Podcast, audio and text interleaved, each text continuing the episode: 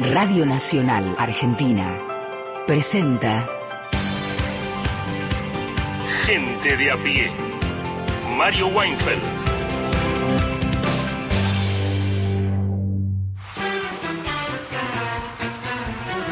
Gente de a pie, se llama este programa, se irradia por Nacional, Nacional Folclórica, más de 20 emisoras que se expanden, se reparten, propagan y divulgan por el vasto y bello territorio de nuestra patria. Son las 3 y 8 minutos en todo el territorio de Argentina, uso horario único. En esto hay unidad, en esto no hay... En el uso horario no hay grieta. No avises mucho, güey. No avises mucho porque, bueno, puede haber. ¿Y qué? ¿Por qué no le hacen más temprano así los chicos? Todo, es argumentable. Para todo hay, hay, hay motivo. Y la luz solar y qué sé yo, y la gente y los nervios y todo. En fin, otro día.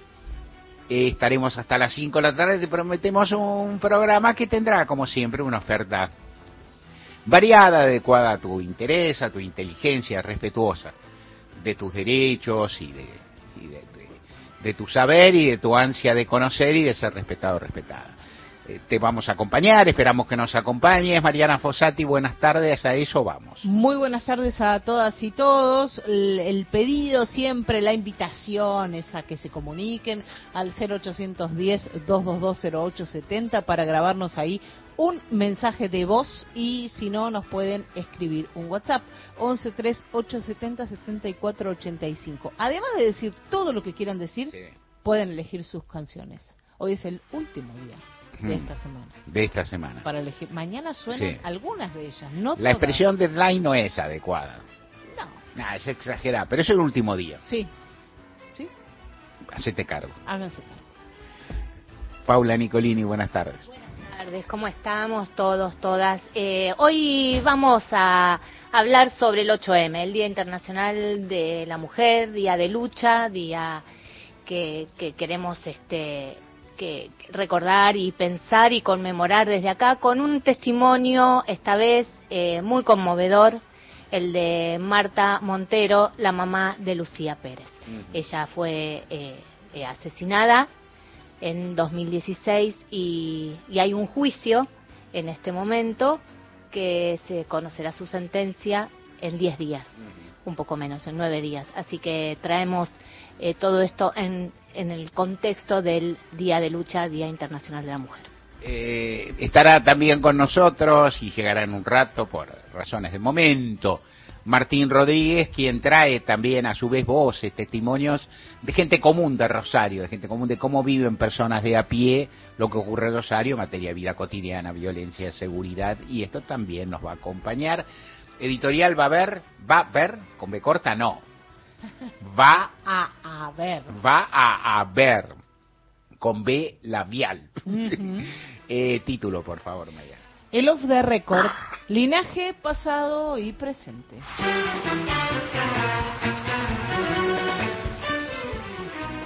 Más de una vez, nos, nos conocemos hace tanto, eh, hablamos, charlamos, conversamos, intercambiamos más de una vez, hemos conversado acerca del off the record, cómo es en la Argentina, cómo funciona. Hemos hablado en tiempos relativamente recientes, el año pasado, sobre todo un, un par de momentos donde hubo algunas declaraciones en off, en particular dentro de la coalición oficialista, que fueron muy resonantes, que suscitaron, en fin, un par de, de conflictos y de respuestas. Y, de, y entonces, de vez en cuando uno vuelve, tal vez reitera algunos detalles, pero me parece que viene a cuento lo que lo que ocurre en particular en estos días, el, episodio que da centro a esto, del cual, de cuyas características hablaré apenas y te diré algo, pero lo ubico ahí, pero paso a contarte más lo que lo que me llama la atención de, de, de la mecánica, de la dinámica, de las, reten, las retenciones, de las relaciones entre funcionarios políticos, dirigentes políticos en general y periodistas, los recursos que se manejan, los códigos, las reglas, los acuerdos, que sé yo, que están en un momento, diría, flojo, en un momento de confusión, de poca ética, de falta, no sé, de, normas, de conducta, de, un lado o de otro, en fin, de ciertos cuidados. Esto es lo que pienso en general, no hablo de todo el mundo, no hablo de nada, hablo de algunos, hablo de tendencias, hablo de cuestiones que se repiten.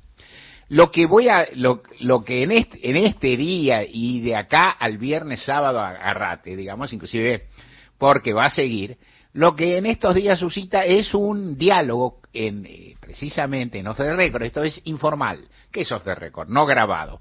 No grabado, on the record. Se graba, off the record no se graba. Eso viene en inglés hasta ahí. Off the record quiere decir más que no grabado. A veces quiere decir que hay acuerdo entre periodista y fuente, por llamarla así, o protagonista, me gusta decir a mí la palabra fuente, no, no me convence, pero bueno, periodista y protagonista para que se divulgue, pero no está grabado, se habló informalmente y se divulga como se divulga. El que está de moda ahora, y después te hablaré un poco de qué es el off the record, o sea, en la cocina periodística, cocina, en la cocina periodística, cómo, cómo, cuáles son sus criterios de, aceptación, cuáles son los criterios que rigen en la academia, que están en los códigos de ética o en las reglas de los grandes medios que no se cumplen. Todo eso te voy a tratar. Voy a tratar. En este momento lo, el que hay es uno, un diálogo entre el presidente de la Nación, Alberto Fernández, y un colega periodista, Roberto Navarro, trabajé, conozco ambos, obvio, Trabajé con Roberto Navarro algún tiempo cuando su programa El Destape era incipiente y su carrera periodística estaba en el comienzo, que yo los conozco a los dos, en cuyo transcurso, según Roberto Navarro, que lo publica en su portal, el presidente Alberto Fernández le dijo, ah, le, le pintó más o menos un cuadro de lo que pueden ser las próximas elecciones, inclusive las próximas pasos en particular, no las primarias, en el sentido de que el peronismo tiene el peronismo unido tiene una posibilidad de sacar un 32%, 30, 32 más o menos, casi, casi con cualquier candidato a condición de que esté más o menos presentado, más o menos unido a nivel nacional y se lo tienen. En criollo, y aclaro esto, esto yo sé que el presidente lo piensa y lo dice. ¿eh? ¿Por qué lo sabe? Bueno, pues lo sé. Entonces, que, entonces, ¿quién puede sacar el 32%? ¿Alberto Fernández? Y al final, al final del camino, sí. Cristina Fernández Kirchner, claro que sí. Mariana Fossati, si se arma bien la candidatura en el peronismo, también. Mariana Fossati Scioli, por ejemplo. ¿Qué fórmulas? ¿Qué fórmulas? Hay que pensarlo. ¿Por qué? Bueno, porque es el, la fuerza del peronismo, la atracción que tiene, una buena campaña, los, por cierto, las figuras más llamativas, eh, bueno, y después el punto es con el 32% en primera vuelta no se gana la selección y posiblemente no, no se llega a ganar en segunda tampoco, ¿no? Porque faltan muchos votos para sumar. Entonces, en primera vuelta, para ganar en primera vuelta en, la, en el sistema argentino hay que sacar el 45 más un voto. Entonces, ¿quiénes llegan al 45? En este momento no se sabe, es el dilema, pero hasta ahí llegamos. Fernández, el presidente está diciendo que él podría presentarse y quien traduce quiere presentarse, esto da un punto. Entonces, ¿qué dice el presidente? Puede haber, lo ha dicho más de una vez también, puede haber paso en la que participe el presidente, el presidente dice que sí, muchos de sus allegados también, otros dicen en medio un despropósito, el presidente no puede ser, papá, hay una discusión. El presidente especula entonces, dice Roberto Navarro, y piensa, ¿por qué no podría ir yo, Alberto Fernández, en una primaria, en una paso, contra algún candidato del kirchnerismo que no fuera Cristina Fernández Kirchner, que ha dicho que no se va a presentar y se da por hecho que no se presentará. Si se presentará es otra cosa. En todo caso, están hablando de eso el periodista y el presidente, y dice, bueno, podría ser Jorge Capitanich, por ejemplo, una figura destacada, un gobernador, ¿no? O sea, una figura destacada que sea candidato del... Y entonces Fernández dice, y bueno, y si vamos los dos, si Capitanich me gana a mí, esto insisto, la versión de Roberto Navarro, que está publicada si gano yo, este, si, digo, si gana, si gana Capitanich valida mucho, porque bueno, gana una elección, gana, decir, ya, no es solo un, digamos, un, alguien puesto por Cristina, sino que gana una interna, le gana al presidente, queda potenciado, llega bien a la elección nacional. Y si yo gano, dice Anota Navarro, también me potencio y le pongo fin a 20 años de kirchnerismo. Este, este, esta parte del diálogo que está por ahí suscita una cantidad, primero, lo levantan entusiastamente los medios hegemónicos, es lógico, lo levantan entusiastamente y los medios hegemónicos que están, que todas las mañanas se levantan y hablan peste de Navarro, le dan plena fe, ¿no? O sea, yo no diré, Yo no soy quien para saber si eso se dijo o no se dijo en esa palabra. Yo conozco a los dos protagonistas, los respeto a ambos y no participé en esa conversación. Lo que sí sucede, como sucede muchas veces con algunas cosas que son creencias, en el sistema político se pasa a creer y rápidamente el kirchnerismo su reacción. Mirá lo que está diciendo, lo que le acaba de decir Alberto Fernández. Cristina dijo ayer al pasar, las hay quien dice barbaridades en off the record y después se desmiente. Y se refería diáfanamente al presidente. Esto va a dar para más, seguramente va a dar. Yo me quedo ahí se podrá ver desde la Casa Rosada, dicen la conversación existió, que uno no tiene duda porque uno lee el resto de la conversación y sabe que Fernández, que hay muchas de las cosas que dice Alberto Fernández en forma más o menos informal, hablando con alguien, qué sé yo, que están por ahí, y el resto habrá que ver.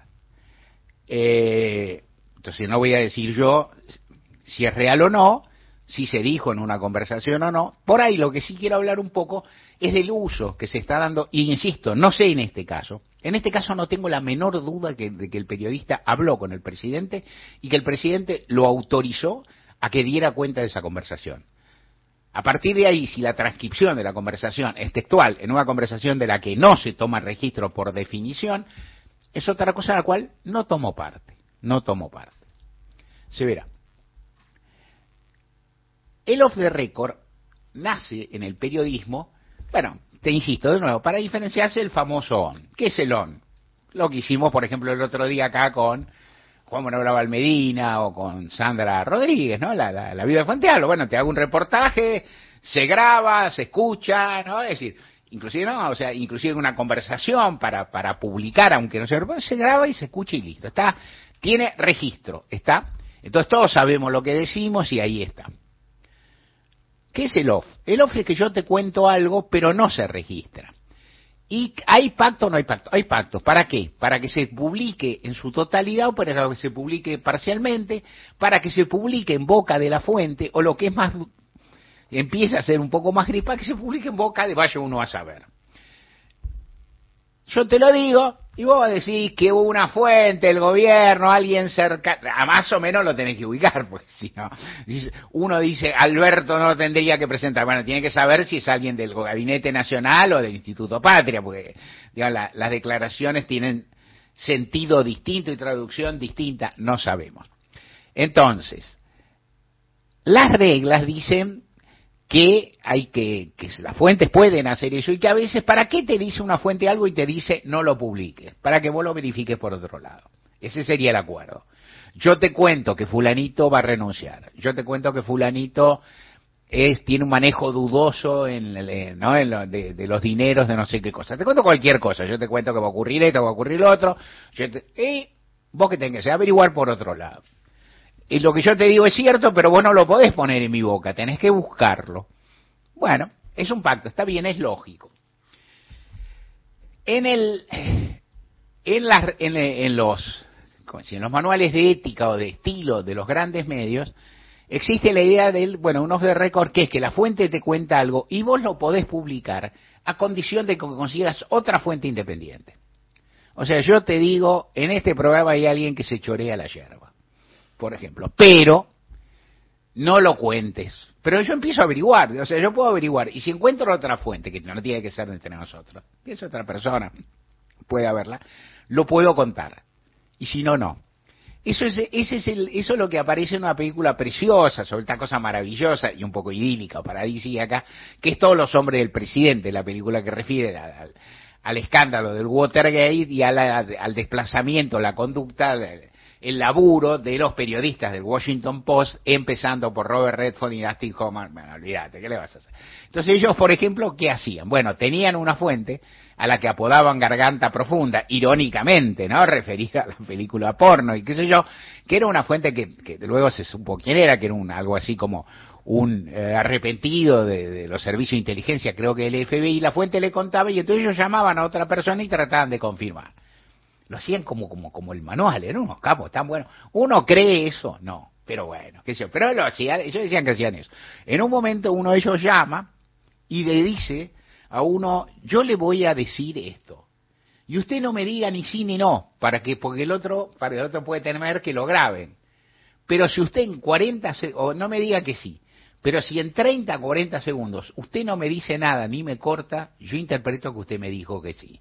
Y entonces están los dos periodistas ahí, que son dos chabones jóvenes en ese momento, Redford más apuesto, ponele, para cierto gusto, no sé, cada uno piensa lo que quiere. Están los dos esperando a ver si el otro le corta, le dice, ¡No, no! Y el otro no le corta, dice, no, y ellos dan por bueno eso. ¿Qué, qué es? Un pacto de buena fe. Porque ¿dónde está escrito eso? ¿Dónde quedó? ¿Qué sé yo? En la Argentina el off se desnaturaliza. Se naturaliza a niveles altos porque a vos te cuentan algo y digo, ¿y cómo? Y uno pregunta, ¿eh? ¿Y esto lo puedo contar o no? Sí, contalo, pero no lo pongas en mi boca. ¿Y en boca de quién lo pongo? En boca de alguien que, que eso. Bueno, nada, nada, qué sé yo. Y entonces eh, uno lo cuenta y en una época se les lindaba mucho lo que era off the record de lo que era on. Cuando yo empecé a trabajar en página 12, largamente, y Martín Granoski me enseñó el oficio de editor, me decía, por ejemplo, no se puede poner de título una declaración off the record. Porque lo que se dijo off the record no se puede probar, no está chequeado, no, no está, no está garantizado y no se puede, no se debe poner. Entonces, vos tratás de conseguir los títulos en on. Y si alguien consigue una buena declaración off, se consigna, pero no se pone de título. Lo aprendí. ¿Esto cómo funcionaría ahora en los medios? Olvídate. estamos en otro país, en otra galaxia y demás. Entonces, hay otra institución pequeña en la Argentina, a partir de que el off the record se, se, se, se, despliega mucho, se desata mucho, apareció una creación argentina que es el off-off.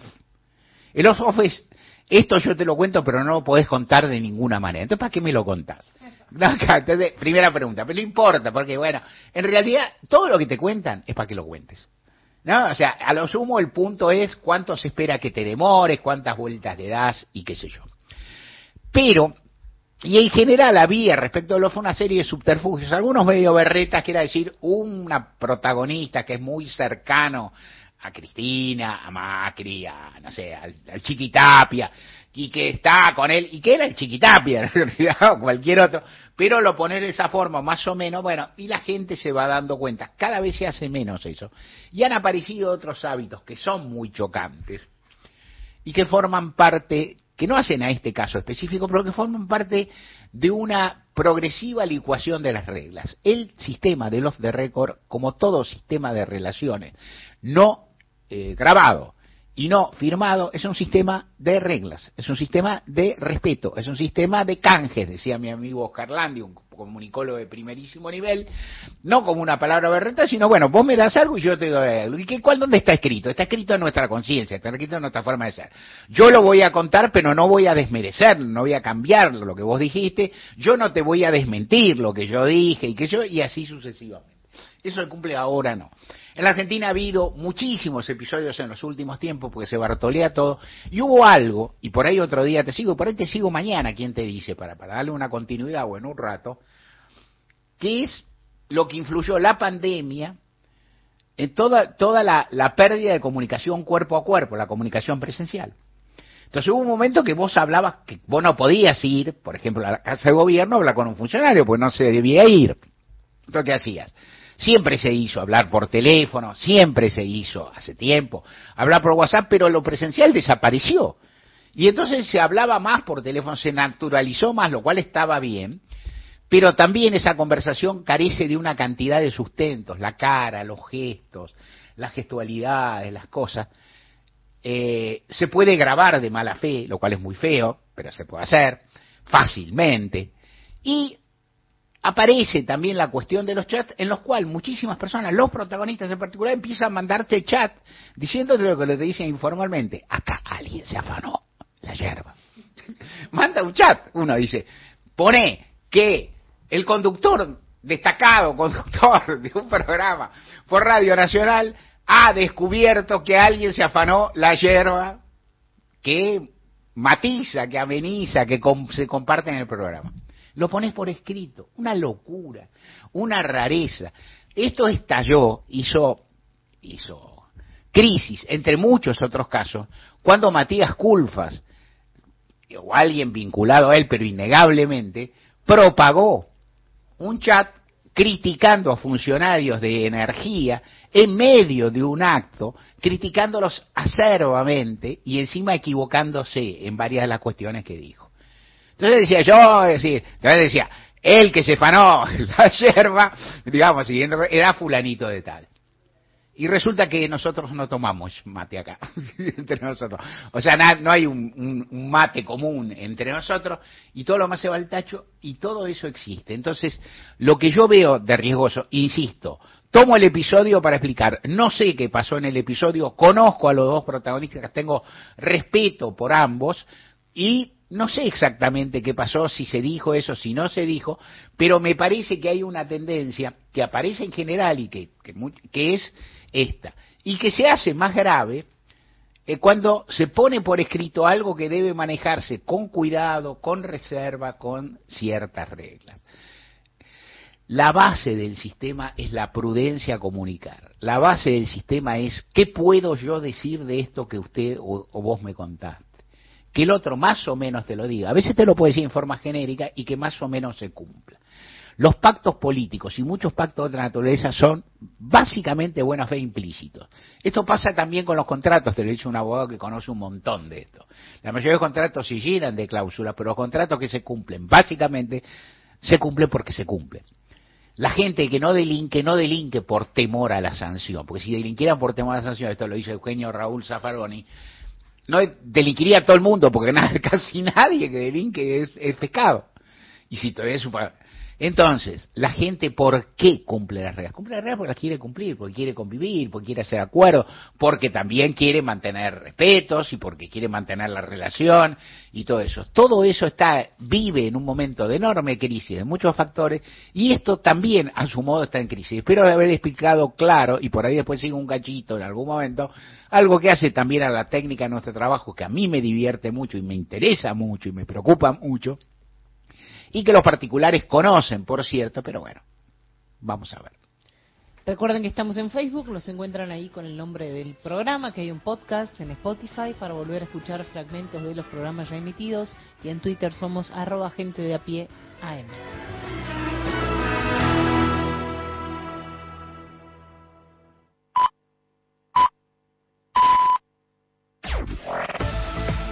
Nacional Noticias. El país en una sola radio. Hora 15, 30 minutos en todo el país. Reclaman una remuneración para las trabajadoras de comedores comunitarios. Bajo la consigna Feminismo Villero frente al Congreso de la Nación, la agrupación La Poderosa, con militancia en los barrios más humildes de la ciudad de Buenos Aires, reclama el debate de un proyecto de ley de reconocimiento económico para las mujeres a cargo de comedores comunitarios. Presentar un proyecto de ley de reconocimiento salarial para esas compañeras comunitarias, cocineras comunitarias que vienen sosteniendo por años las ollas en nuestros barrios populares. Si bien sabemos que como organización no creemos que los comedores siguen existiendo, pero la necesidad de hoy amerita que nosotros sigamos sosteniendo estas ollas para entregar a nuestros vecinos y más que nada ver la necesidad que hay en nuestros barrios populares y eh, un reconocimiento a esas vecinas históricas que tenemos en nuestros barrios que más de, 30 años que vienen sosteniendo las ollas y hoy 8M queremos que sea un día muy histórico para todas esas vecinas y que puedan ser reconocidas no solo por el Estado, sino por la sociedad en sí también. La palabra de Joana Beltrán, referente de la agrupación La Poderosa, informó Cristian Varela para Radio Nacional. Siguen los trabajos para combatir los incendios en el Bolsón. Continúa activo el incendio en Cascada Escondida y Loma del Medio en la localidad de El Bolsón. Sin embargo, el fuego no afectó más hectáreas que las 220 que había consumido durante los primeros dos días del mismo. Durante este martes volvieron a operar los medios aéreos, un helicóptero y un avión hidrante y continuaron con los trabajos de combate contra las llamas, coordinado por las distintas instituciones y también pobladores de la zona. En ese sentido, desde el Servicio Provincial de Lucha contra Incendios Forestales, se trabajó para afianzar los sectores 7 y 8, que son los más próximos a viviendas en la zona. Este miércoles 8 se buscará poder afianzar las distintas líneas de combate del incendio, teniendo en cuenta que podría llegar a haber vientos del 10 a 20 kilómetros en la hora, con ráfagas que podrían ir de 20 a 30 kilómetros en la hora. Conrado Castaldi, Radio Nacional Bariloche. Datos del tiempo. En Mendoza, temperatura 31 grados 7 décimas, sensación térmica 32 grados 1 décima, humedad 41%, cielo ligeramente nublado. En Buenos Aires, temperatura actual 33 grados 1 décima, sensación térmica 35 grados, humedad 44%, cielo ligeramente nublado. Informó la radio pública en todo el país. Más información de nuestras 49 emisoras en toda la Argentina. Radionacional.com.ar Tu verdad, tu identidad está en el día. Radio Nacional. 2023. Nacional. Verano. Todo el año, la radio pública. ¿Buscas un lugar donde estacionar en el microcentro? Déjanos tu auto. Lo recibiremos bajo las más estrictas normas de seguridad sanitarias. Cuidarte y cuidarnos es la prioridad. Estacionar en el garage más seguro del microcentro, Avenida Corrientes 677, a metros de la calle Florida, sobre el lado izquierdo de la avenida.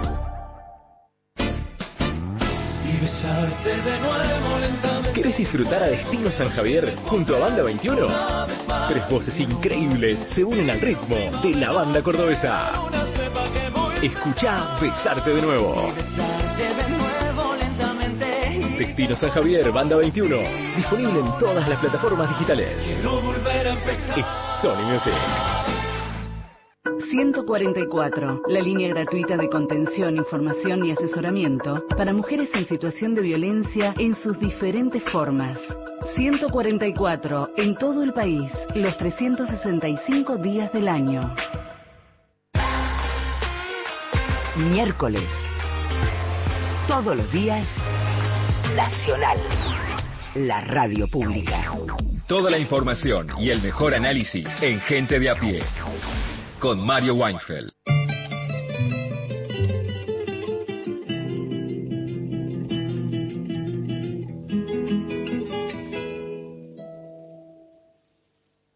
Uno se despide insensiblemente de pequeñas cosas.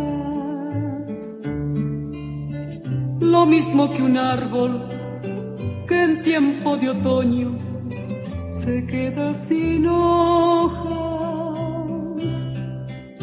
Al fin la tristeza es la muerte lenta de las simples cosas. Esas cosas simples que quedan doliendo en el corazón.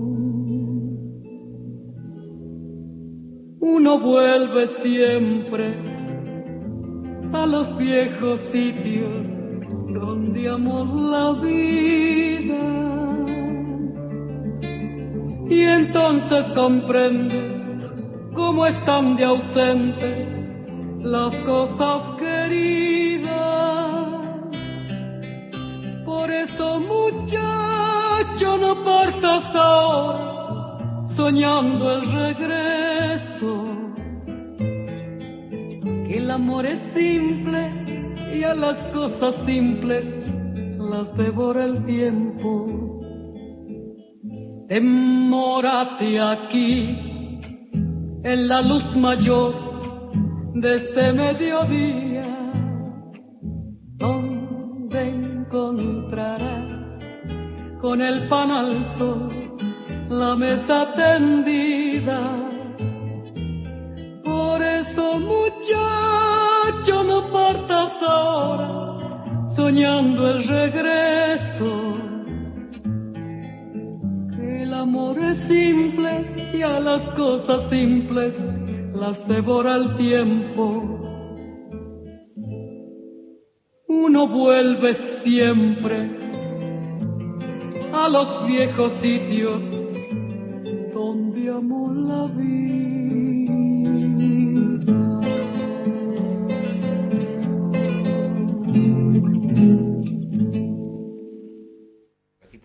Era Mercedes Sosa, canción de las simples cosas. Exactamente. Los temas centrales del día están en Gente de a pie. Mario Weinfeld en la radio pública.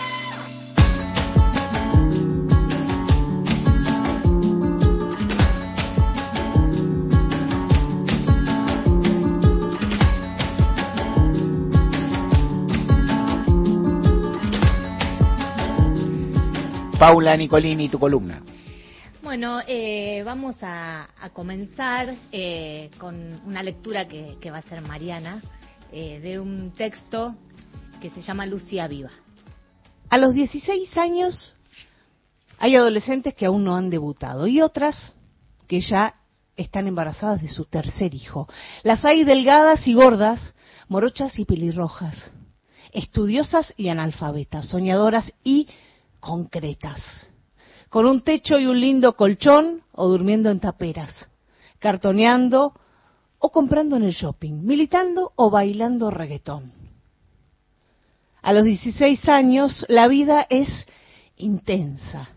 Bailar, comer, no comer, tatuarse, perforarse la música, el arte, la ropa, los cambios en el pelo, reír, llorar, cortarse, pasear, dormir, no dormir nunca, publicar fotos en Instagram, los 100 grupos de WhatsApp, el celular como parte del cuerpo, las partes pintadas de la pieza, las paredes pintadas de la pieza, beber más de la cuenta, probar algunas sustancias, Netflix, el maldito colegio, los adultos insoportables, pensar en la vejez como algo que sucede luego de los 25 años, odiar la vejez. Lucía Pérez tenía justo eso, 16 años. No sé de ella, no la conocí. Veo una foto donde sonríe. Tiene un piercing, el pelo enmarañado, rastas, chaleco, buzo. Es muy linda y sonríe con ganas. No hay miedo en la foto. Es una adolescente que cursa el último año del secundario, hija de una familia trabajadora que vive en Mar del Plata. ¿Las rastas serán porque escucha reggae? ¿El piercing del labio se lo habrá hecho algún amigo? ¿Le gustará lengua, historia o físico-química? Releo. Hablo de Lucía en presente y no lo está. El domingo 9 de octubre, el día que fusilaron al Che Guevara, el día que nacieron John Lennon y PJ Harvey, fue drogada, violada y asesinada.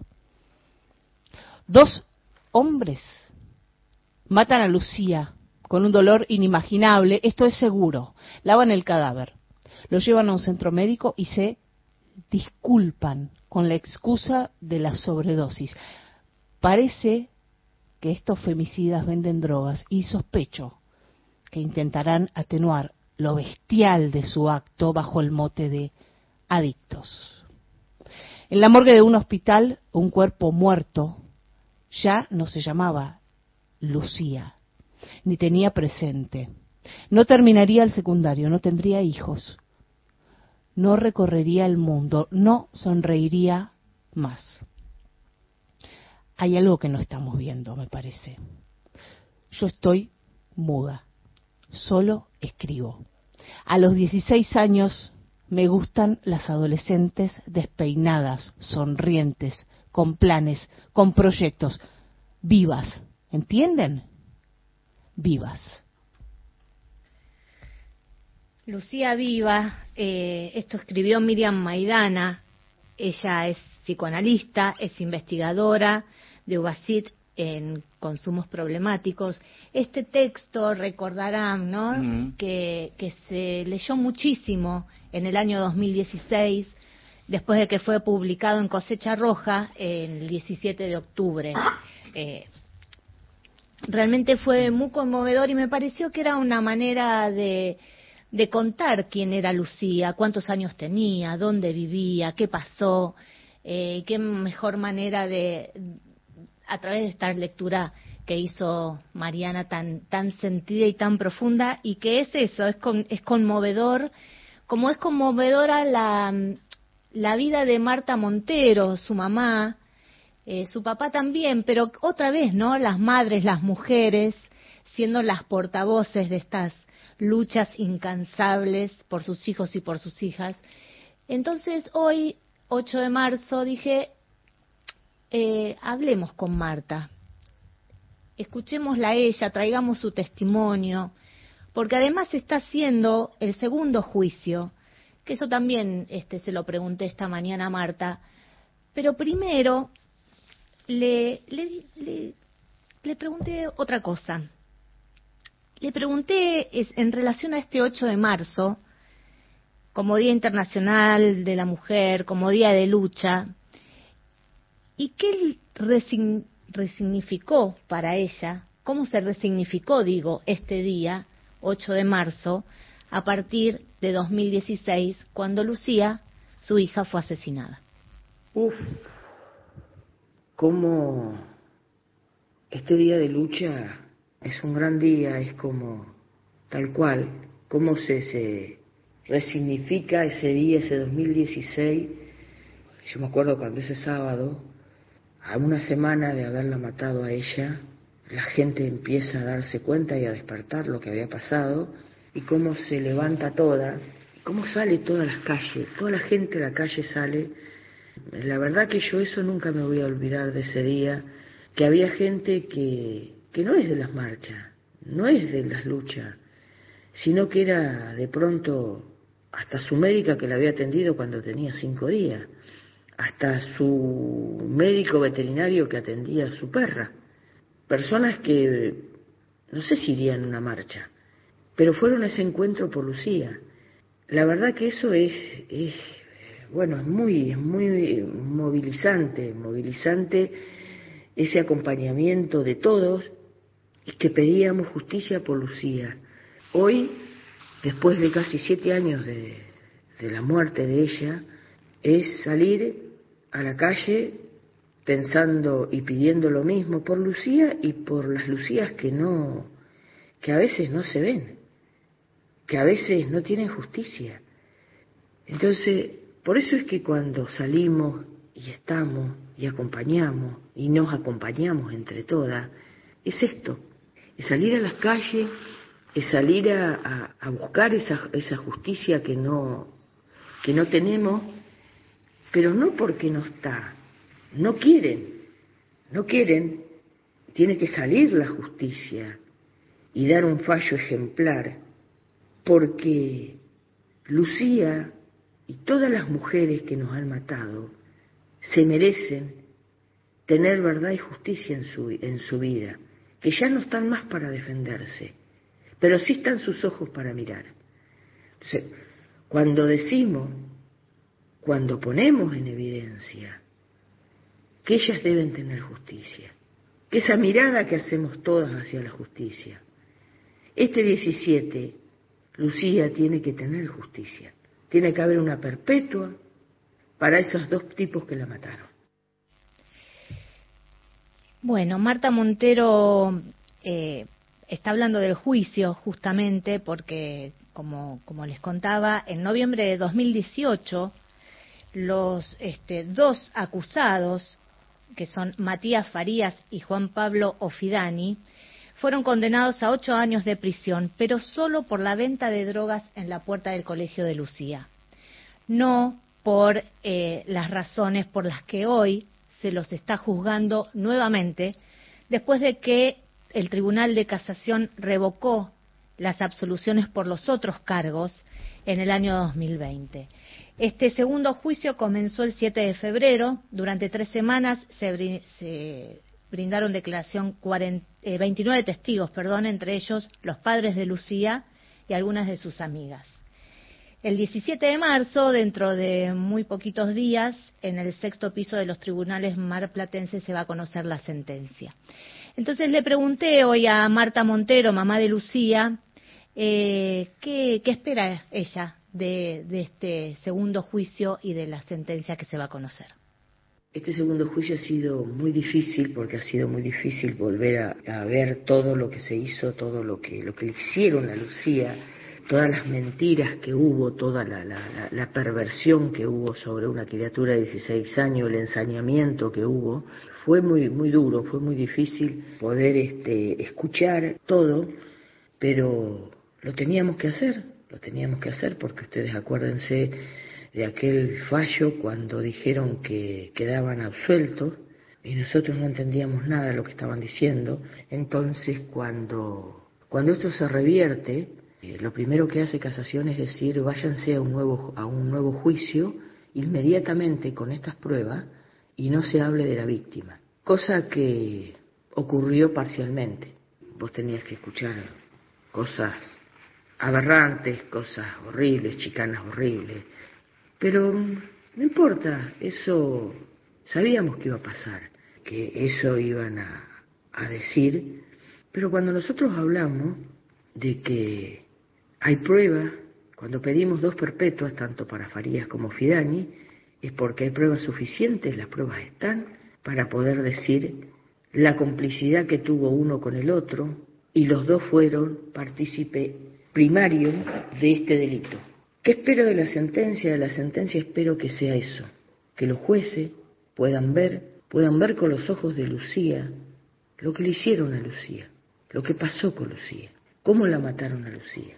Ella era una criatura de 16 años, una mujer, toda la vulnerabilidad que hubo en ella y el ensañamiento que ellos tuvieron para con ella.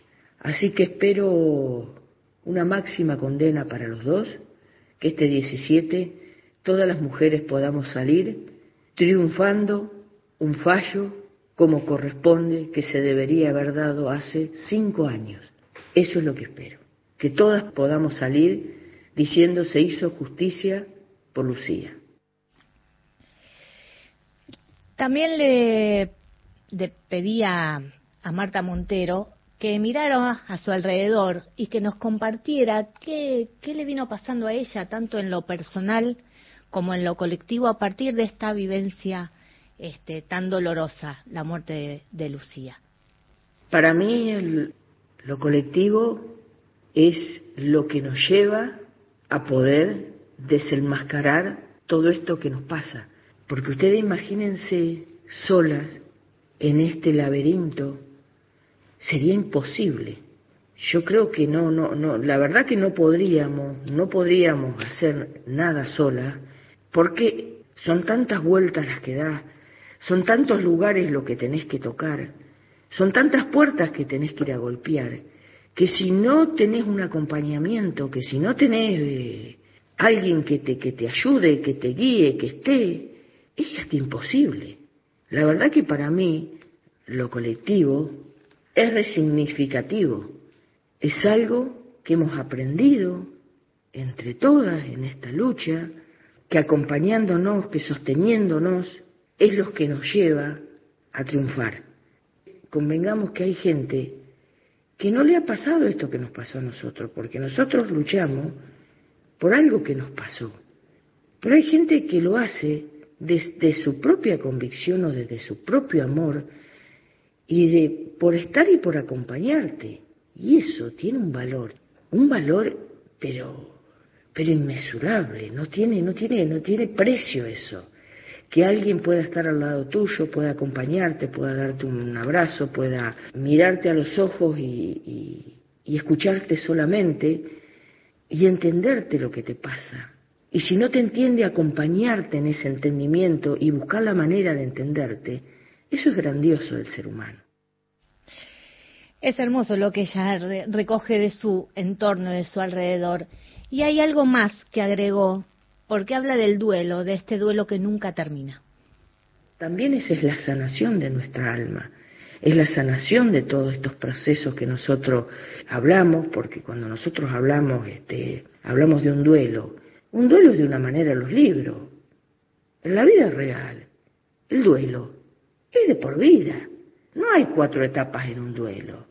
Eh, vos no hay un día que se te, se te cerró la persiana del dolor y, y- mañana saliste y estás divino y, y- y no pasó nada. Es una mentira. El duelo de, los- de las madres, de los padres, de la familia, es de toda la vida. Porque esa hija que te falta, te falta para siempre, no te falta para una etapa, para cuatro etapas de tu vida, te falta para el resto de tu vida.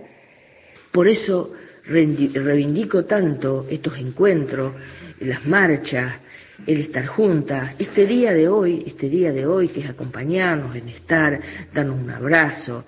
Para mí es muy significativo esto, es súper significativo, porque es lo que nos ayuda, lo que nos ayuda a seguir, a tener esta fuerza, a encontrarnos, es maravilloso. Así que para mí un abrazo para todas, para todas las compañeras que están, que ayudan, que acompañan, que nada, para mí mi cariño inmenso para todas ellas y, y sigamos así, que este es el camino.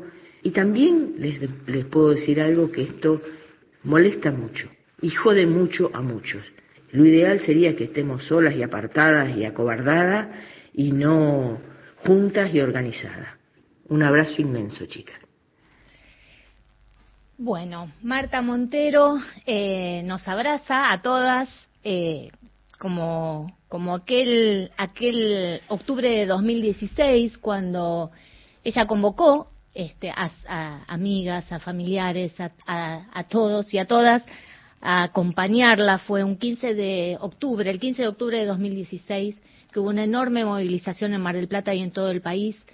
Cuando asesinaron a Lucía Pérez, se está desarrollando el 31 Encuentro Nacional de Mujeres en Rosario. Eh, también fue muy contundente la movilización en ese momento. Y hoy también en las calles, 8 de marzo de 2023, también esperando eh, la sentencia por este segundo juicio. Eh, y bueno, un testimonio que, que nos pareció fundamental tener hoy en Gente de a pie. Y ahora, bueno, cerremos con un poquito de lo que abrimos. Creo es el tema de Lucas Sativa que más de una vez escuchamos en Gente de a pie porque habla de eso, de no ser invisibles nunca más. Paula Nicolini.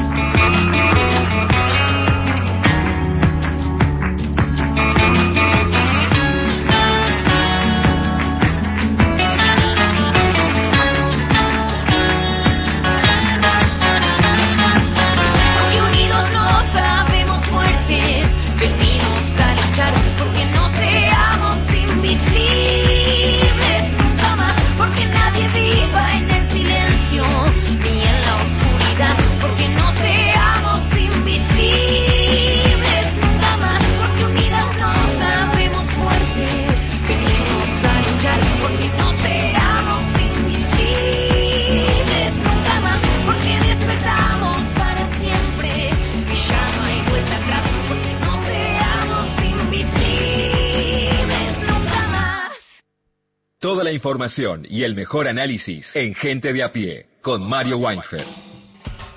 Mujeres de la historia.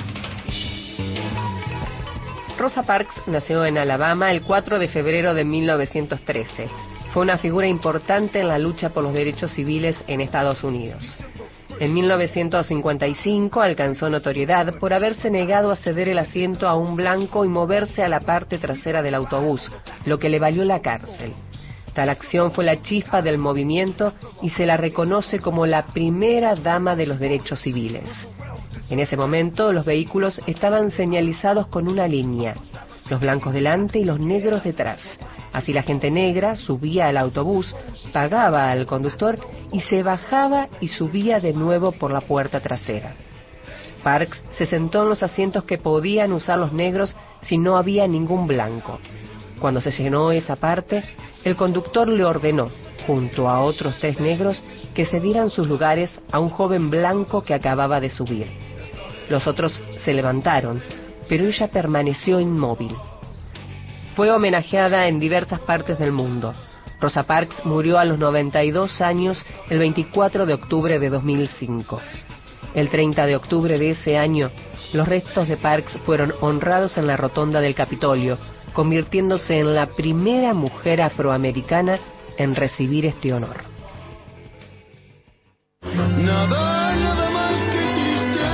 Nuevo álbum de Omar Moyo. Manifiesto. Tango y folclore en la voz de Omar Moyo, junto a El Muro Tango y las cuerdas de la Orquesta Nacional de Noruega. vuelto arrepentido a buscar tu amor. Omar Moyo. Manifiesto. Disponible en CD y en plataformas digitales. Todas las tardes, de 15 a 17, Gente de a pie, Mario Weinfeld, en la radio pública.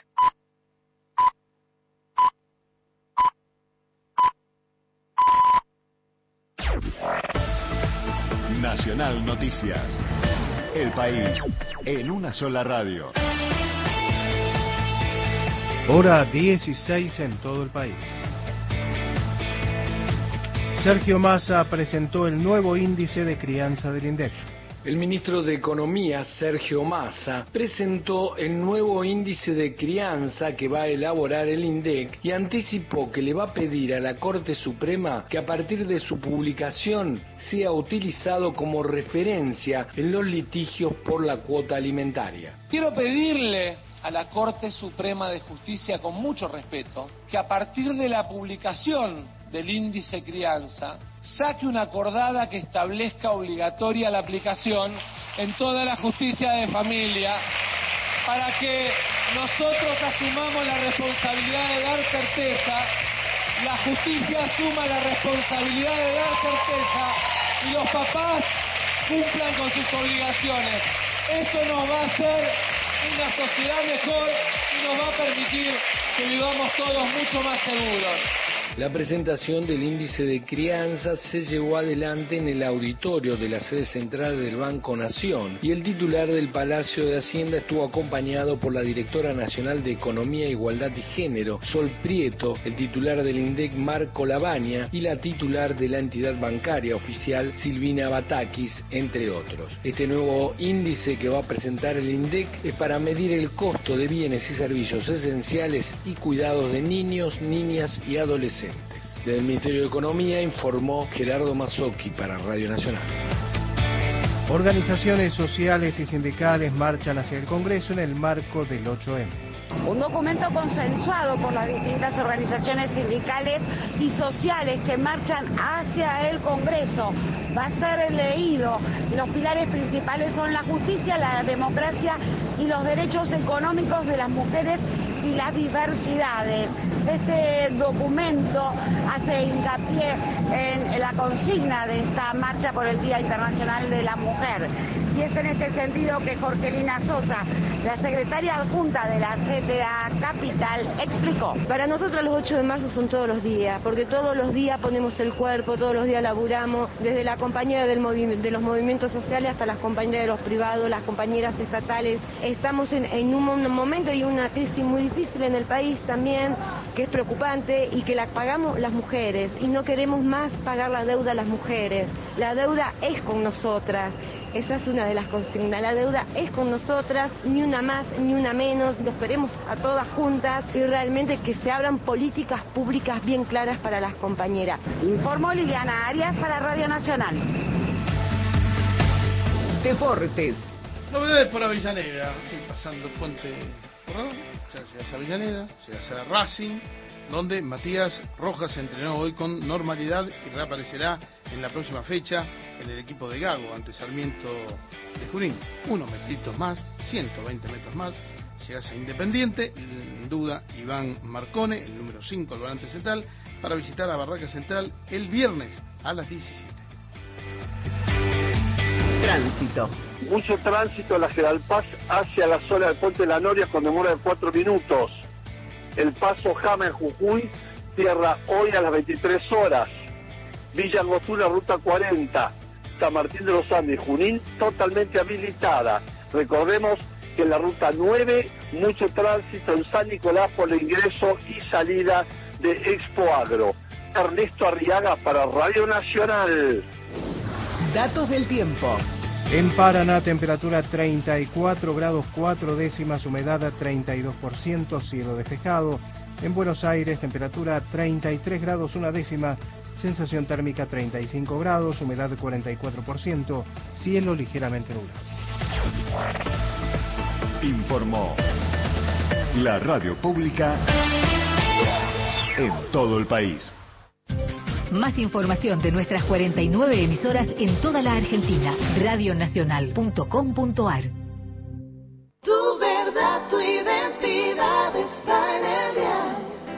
Radio Nacional. Mario Weinfeld y un gran equipo hacen gente de a pie. Por Nacional. La radio pública.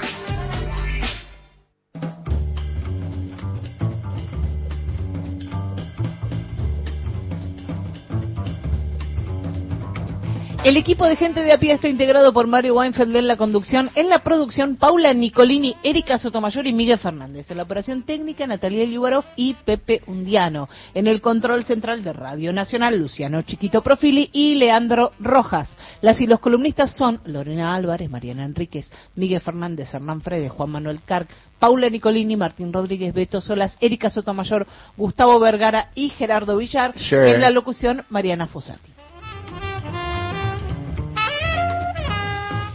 Seguimos paseando a través de los tangos. Sí, me parece y- un poco errática.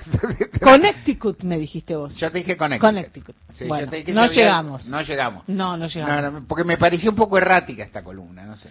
Esta, esta, esta, esta consigna. ¿Esta? Esta ¿O todas? consigna. No, no, la otra vez la, las historias de amor era, era melanco. Sí. Pero era consistente. Bueno, Era- esto es un, un paseo. Pero ¿por dónde? Fuimos al Café de los Angelitos, Sí. fuimos a La Boca, conocimos la Vuelta de Rocha y ahora nos vamos a ir a la Isla de Flores, porque a Connecticut no llegamos. No llegamos con Pero llegamos a Uruguay. ¡Epa! Ojo, no cualquiera llega a Uruguay. Y a la Isla de Flores, que es una isla pequeñita. Ahora, ustedes cuando escuchen el, el tango candombe, este va a decir Isla de Flores, tan angostita, mi callecita, costa del mar. Se van a dar cuenta que es una pequeña isla que eh, queda en el Río de la Plata, pertenece a Uruguay, esta isla, tiene una superficie aproximada de 31 hectáreas y eh, actualmente tiene un faro. O sea, no es el faro de la reta. El faro, ¿para No. qué servía el Sí, faro según la Sirve reta? para, bueno, él decía que te marca el rumbo, pero Sí, el faro es el por acá no, por acá no, claro, dice el faro, no, ¿no? No, cuídate. no sigas por aquí. Bueno, para eso está el faro de la isla de Flores, eh, que eh, está marcando dónde está esa isla, justamente, y para dónde la costa, por supuesto, ahí. Eh, Montevideo, para ese lado queda Montevideo. ¿Por qué se llama Isla de Flores? ¿Por qué se llama Isla de Flores? Porque eh, fue descubierta el día de la Pascua de Pascua Florida. ¿Qué es la Pascua Florida? Es el último día de la Semana Santa. Entonces le pusieron Isla de Flores. No porque haya flores, yo me imaginé que tenía muchas flores. No. Lo que les describirá El último día de esta... Semana Santa, Digo Sí. yo, pregunto, yo soy, Sí. soy hereje ignorante, Sí, pero yo yo la expresión Domingo de Ramos tiene que ver algo con que son flores o es otra cosa. Eh, no lo sé, no tengo muy claro. acá- En el lenguaje dice, litúrgico, "Callate, Weinfeld". en el lenguaje litúrgico, la Pascua Florida es el último día de la Semana Santa, se llama así, entonces como la descubrieron ese día, le pusieron Isla de Flores. No, no tiene demasiada relevancia, pero esa es la razón, no es que haya flores, sino ustedes lo que van a ver que acá va a haber, hay casuchas, eh, hay gente arrabalera, hay de todo en esta Isla de Flores. Mejor que yo se los va a describir Juliana Manuquian, que es cantora y pianista. Aquí ella va a tocar el piano y va a cantar y escuchen qué bien que lo hace.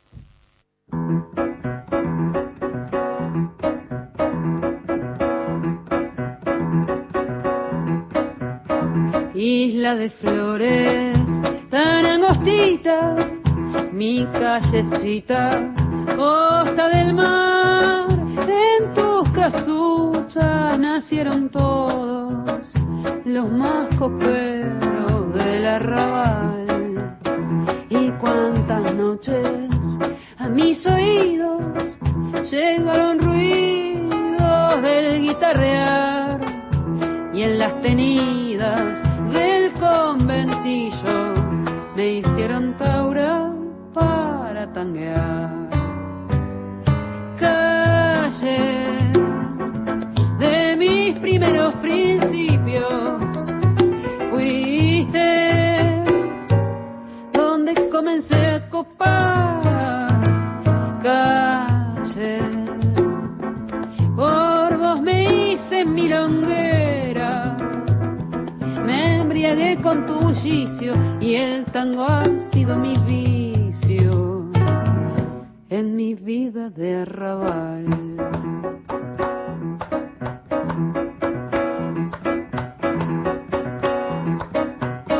Y aunque he sufrido en esa ausencia las consecuencias de un berretín,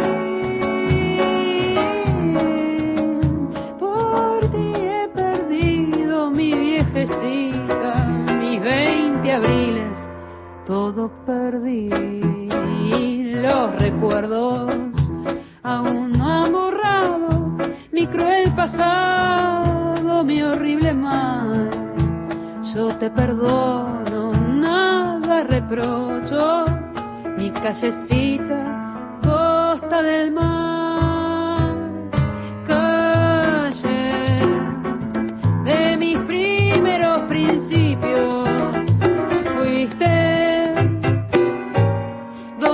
comencé a copar,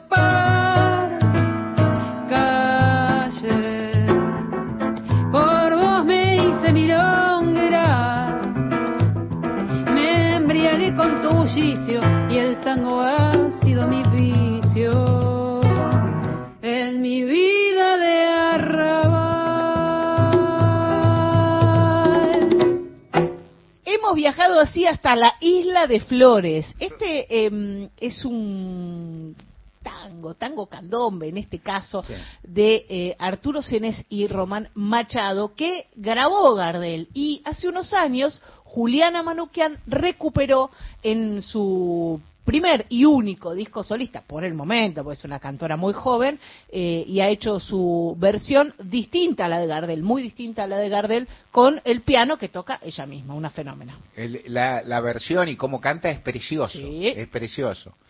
Eh, o sea, es- eso es inobjetable. Yo veo algo ¿No con te gustó el paseo? Claro, la consigna es ahora un paseo por un lugar que nadie conoce. Y bueno, Mira, pero si vos vas a la boca, bueno, todo el mundo conoce, es un guiño. Sí. El anterior, ¿por dónde era? Ni- el Café de los Angelitos, Eh, Rivadavia los angelitos conocen algunos porteños, alguna gente, bueno, mundo, gente, noctámbula. Bueno, pero tiene mucho que ver con la actualidad, porque ahí en la Isla de Flores hay un faro. un tema que nos ha ocupado Claro, no, durante otro esta semana, otro- ¿no? Sí, no, el, el faro estuvo bueno. Y, y otro agregado interesante que hizo la Sí. reta, ¿viste? Cuando empezás a hablar y... y- y- no, esto no va a tener la menor importancia si vos vas a creer, yo no creo. Si vos vas a creer que esto va a definir a algo, un voto, medio voto, un cuarto de voto en ningún lado, no va a definir nada. Pero es interesante cuando las figuras públicas de mucha exposición, ¿viste? Empiezan a meter patas y no la embogan. Eso pasa mucho. creo. Que el otro día dijo que no sé quién es como la gallina que pone el Ah, huevo en sí, una y es el, y- el tero. el tero se Y lo gritan el otro. Claro, sí. lo grita- se lo saben personas que nunca vieron un tero Sí, en su en su vida. ¿No? Porque hay que ver un tero. Que yo, que- que- Antes había mucho en las casas. Sí, era, Sí, era sí, muy- porque era el que avisaba las Yo visitas. como soy del interior, vio, vi mucho Sí. tero en la casa. Yo, Sí. sí, sí. Yo lo leí en un libro de Jorge Washington Ábalos. el de Junco. Claro, que, Junco. que ha escrito grandes libros sobre animales argentinos. Es un, mí un escritorazo. Y, eh, Santiagueño. y con él, claro. Sí, no, que- no quiere arruinar el espacio, pero hay, hay en, eh, en un libro de Marechal, si no me equivoco, una, creo, eh, eso voy a mirar, una payada en que menciona al tero. Altero, Sí, dos payadores, una payada medio picante. y picante, sí. Las payadas son picantes Ca- igual, ¿eh? esta, sí, la, la voy a buscar para citarla bien, porque si no me voy a equivocar un cosito y no, no merece. Pero es una payada notable, sobre todo sobre una característica del tero que tal vez sea menos conocida que la de poner los huevos en un lugar y, digamos, y, y luego este, pegar el grito en otro. Vamos a buscar esa El, payada. el si la tero también es muy guardián. Por Eso eso, es se lo, Claro, se lo claro, tenía en las casas claro, porque claro. es muy guardián. Y se, Avisaba. se le muy hacía una maldad, o se les Le- hace, se le corta- cortarle las alas para que no se escapara. Claro, porque claro, se le cortan las puntas de las Mm, alas nomás las que yo. puntas, sí. Claro, las mujeres se cortan las puntas de las alas para liberarse. No, los pelos, Ah, las puntas de los pelos para liberarse. En cambio a los teros le cortan la punta de las alas. En fin, bueno, estoy buscando la payada. o sea, yo traje un tango, lo llevé a la isla de Flores, me metieron teros, la reta, un montón de cosas. No, es una asociación libre. Sí. Está muy bien, está muy bien y seguimos recorriendo determinados parajes. ¿A Los dónde quiere que vayamos mañana, por ¿Cómo? ejemplo? ¿A dónde quiere que vayamos mañana? A Peoria, doctor? Illinois. No, pero ¿No? no, vamos a llegar, vamos Ahí a llegar más cerca. Yo pienso lugares muy conocidos, importantes y muy ligados a la tradición tanguera. Idaho, Nebraska, No, no, algo ¿No? más cerca. más cerca. Sí. Y puede ser a Curuzucuatiá. Bueno, vamos a intentar a ir, por lo menos a Corrientes. Vamos a ver qué nos sale. Nacional en todo el país. Las cosas que nos unen. La radio pública. Encontrá los podcasts de la radio en nuestra web, radionacional.com.ar. Estás a un clic de escucharlos. Nacional, la radio pública. Ombú, inversión tecnológica en calzados de seguridad. Ombú, caminamos el futuro. Calzados Ombú, nuestro liderazgo a tus pies. A 40 años. Siempre democracia. Alfonsín tenía en claro, todos nosotros teníamos en claro, que la paz era el instrumento absolutamente necesario para consolidar la democracia. Leopoldo Moró. En todos los planos, no solamente la paz con nuestros vecinos, porque había hipótesis de conflicto también con Brasil. Por eso después Alfonsín también avanza con el Mercosur como una forma de desarmar esa hipótesis de conflicto y generar un proceso de integración. Nacional, la radio pública. Ahora podés realizar denuncias de forma simple desde tu celular. Con la app MeAFIP podés escanear el código QR o completar el formulario con la quit o dirección de quien quieras denunciar. En un solo clic, genera alertas por falta de emisión de comprobantes, personal no declarado o trabajo ilegal. Administración Federal de Ingresos Públicos. Argentina Presidencia. Seguí en la radio pública escuchando Nacional, modelo 2023. Gente de a pie. Hasta las 17.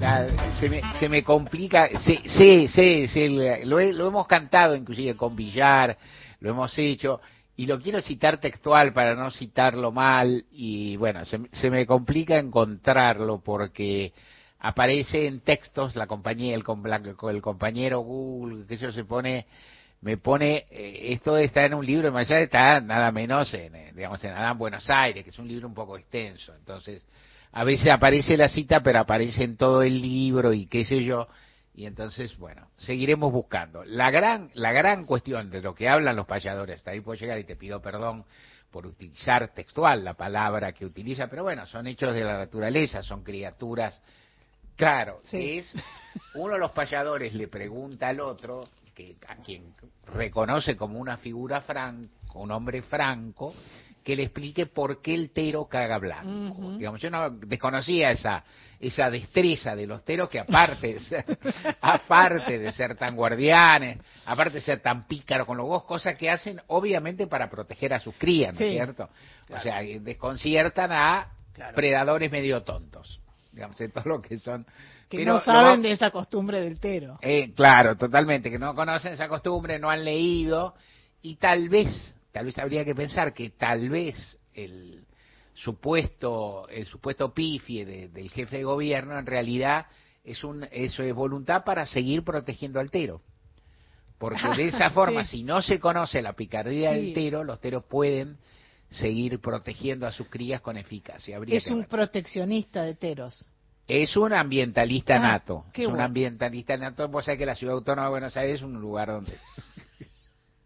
en fin. Abundan los teros. Sí, sí. Mario Weinfeld está en Nacional, la radio pública.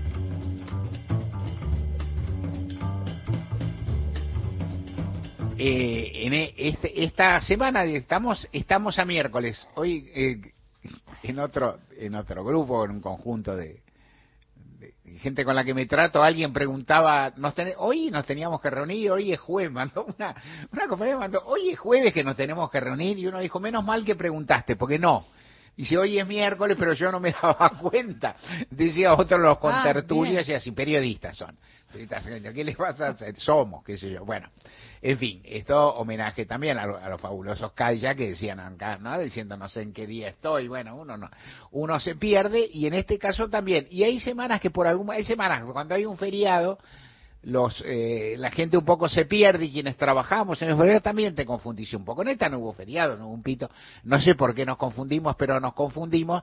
Esta semana, entre otras gracias, va a ocurrir que se va a leer, el, se va a leer, se va a dar a conocer, porque no se va a leer, puede ser un tocazo, siempre digo se va a leer, es impropio. El veredicto en la causa vialidad, la condena a numerosas personas acusadas y en particular lo que centra la atención a Cristina Fernández de Kirchner, la vicepresidenta. No se va a leer, vos sabés que eh, las normas en materia de juicio oral dicen que hay que leer nomás pero es imbancable, ¿viste? Porque que es eh, en algunos casos se ha hecho y la verdad que es insoportable leer una sentencia de lo que vos quieras. 70 páginas, 100 páginas. No, no tiene ningún sentido y es más lógico y más razonable que sencillamente se distribuya en este momento, aparte, ¿viste? Con un formato tipo PDF o algo por el estilo y demás, todo el mundo la tiene, la ve, la mira y no tiene especial sentido. Eso le resta, no, no sé cómo lo harán, que, que si harán, pero eso le resta un poco de imponencia a la situación. En realidad hay dos cosas que le restan imponencia, a su modo. La primera es que se conoce la, eh, la condena, o sea, el quantum de la condena y los delitos. Entonces no tiene un suspenso esta situación, esto es eh, buscar fundamento. La segunda es cómo se presenta, ¿qué van a hacer? Van a, y no lo sé, por ahí los- los- la- las colegas y colegas especialistas lo saben, sí se hará, yo creo que el tribunal debe reunir, debe convocarse para eso, debe hacer presente, manifestar la solemnidad, o sea que, que si está el veredicto y que se entregará a las partes, que sé yo, no creo ni siquiera que ofrezcan copias escritas a esta altura, pues una lata, pero y a las partes generalmente sí se les remite esto y también se les remite a los periodistas. Yo siempre recuerdo esas cosas de la vida. Una de las condiciones no, no, no me pasaba yendo a Comodoro Pi, pero he ido conozco gente que yo nunca me olvido un día que por una de esas cuestiones de, raras de agenda, justo estaba en el despacho una figura importante de, de Comodoro Pi, un día que tenía que dar a conocer un dictamen o una sentencia, no quiero revelar más, que era muy llamativo, que era muy relevante, que era noticia. Y yo había ido a hablar por cualquier otra cosa. Pero ocurría en ese momento, habíamos quedado de antes, no sabíamos, bueno, y si ese día estaba. Y entonces lo está, están esperando colegas periodistas en, eh, en, la, fiscalía, que era un lugar aparte y suelen ser, un lugar chico, digamos, viste que no hay un lugar para... En Argentina hay muchos periodistas, hay muchos periodistas judiciales, y están todos ahí acomodados apretadones, digamos, esperando y bromeando también con los empleados que se conocen, lo de distintas posturas, que yo, y también eventualmente con las, que yo, bromeando con más decoro, con más can- con más serenidad, pero también inclusive con las figuras más importantes, con los jueces o los fiscales, ¿no? saludándose. Y entonces, entonces, la, la persona esta, la, que firmaba la, resolución, tenía que terminar de, de, escribirla, ¿no? En- la tenía hecha, pero tenía que terminar de escribirla, tenía que revisarla alguien del propio tribunal, ¿viste? Pues se escriben, hay que mirar, que yo tenía que ponerle el gancho, firmar, porque hasta que no se firma no tiene validez. Todas esas cosas parecen pavadas, pero no lo son. Si el hombre se, ¿viste? Le agarra un mareo, le agarra un vaído, la mujer le agarra un vaído, un vaído, se, no se compone, pasa algo bueno. Y entonces, y entonces hablaba con su gente y mientras tanto hablaba conmigo, y algunos colegas me gritaban, Mario, eh, que ven, tenés ventaja, que se, ¿viste? o sea, que esa cosa aflictiva. Y me causa gracia porque, insisto, estaba por otra cosa. Pero, este, y entonces, el- entonces la fiscalía, lo que, fiscalía se me fue, la fiscalía o el juzgado, quien fuera, se, este, le hablaba, le decía a su gente, hay que hacer X copias. ¿Cuántas copias? Y una para ponerle nombres y medios, el diario tal, la radio tal, la periodista tal, cada una, son toda gente que uno conoce, ¿no? Fulanito, Mengano, el que está en tal canal, el que está en tal otro, este de coso, este del otro, qué sé yo, y uno para Angelici. Esto era durante el gobierno, esto era durante el gobierno de Mauricio Macri, y durante el gobierno de Mauricio Macri, Angelici se le mandaba, ¿qué se le manda? Nada. Si me querés preguntar como cosa grave, era un fallo que se iba a conocer en un rato, era eh, un, un PDF que iba a circular por todos lados. Pero, digo, así eso se entregaba antes a quienes estaban en los medios para que hicieran su laburo. Y Angelici, porque, bueno, una figura influyente. ¿Dónde paraba Angelici en esa época? En algún momento en el Feucho, bar de Comodoro Pi. Muy feucho, un bar, eh, un buffet feo, ¿viste? O sea, como esos lugares de laburo feucho, pero ahí. Luego, cuando se hizo más conocido y hubo algunas cosas, se mudó a, algún, a lo que llaman un hotel ubicado en retiro, o sea, que es un, un gran hotel de cadena, un gran hotel Sheraton ubicado en retiro, que está el bar, que queda cercón, digamos, ¿no? Tampoco al lado, pero que queda cercón y sigue ubicando. Y luego se fueron corriendo. Esto recordando, tomando en cuenta esto, la, la aparición que lo pescaron a Pepín Rodríguez Simón en su exilio dorado en Punta del Este, los colegas de C5N, y se produjo un, un cierto revuelo que es divertido y que bueno, que habla de una figura política importante que se pone en un rol de víctima que es francamente una vergüenza. ¿Por qué lado me fui? Por cualquiera. Los temas centrales del día están en Gente de a pie. Mario Weinfeld en la radio pública.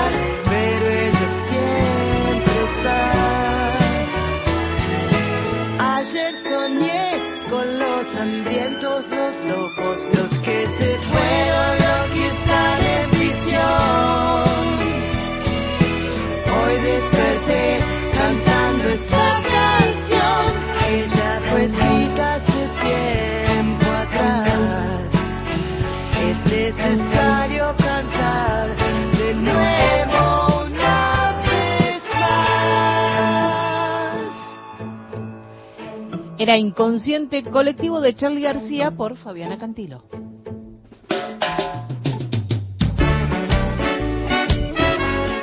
Walter de San Cristóbal nos escribe, hola, buenas tardes, don Mario, hola gente de a pie, por su grato intermedio, saludo a todas las mujeres en su día, gracias y saludos a la oyentada, dice Walter de San Cristóbal, que aprovecha y pide Doña Obenza por Mariana Carrizo, canción que puede llegar a sonar mañana. Bueno, el presidente tiene derecho a presentarse en una paso y también Cristina. Las ambiciones personales son inevitables, pero también a veces es inevitable nombrar a Perón. Primero la patria, luego el movimiento, después los hombres. El peronismo es distinto a otras ideologías. Ejercer el poder debe ser eh, una consecuencia y debe haber cierto consenso. Y no la lucha despiadada por ejercer un cargo. Esto va para refrescar la memoria de algunos compañeros. Muchas gracias. También Chavarría en nuestro WhatsApp, hola gente linda, felicitaciones a las mujeres que pese a tener el derecho de no asistir, están ahí.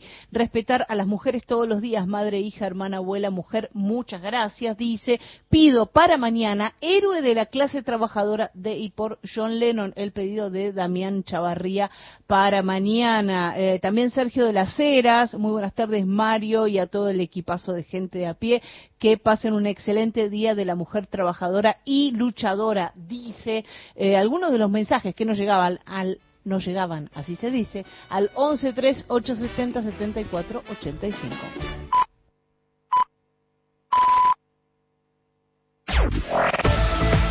Nacional Noticias.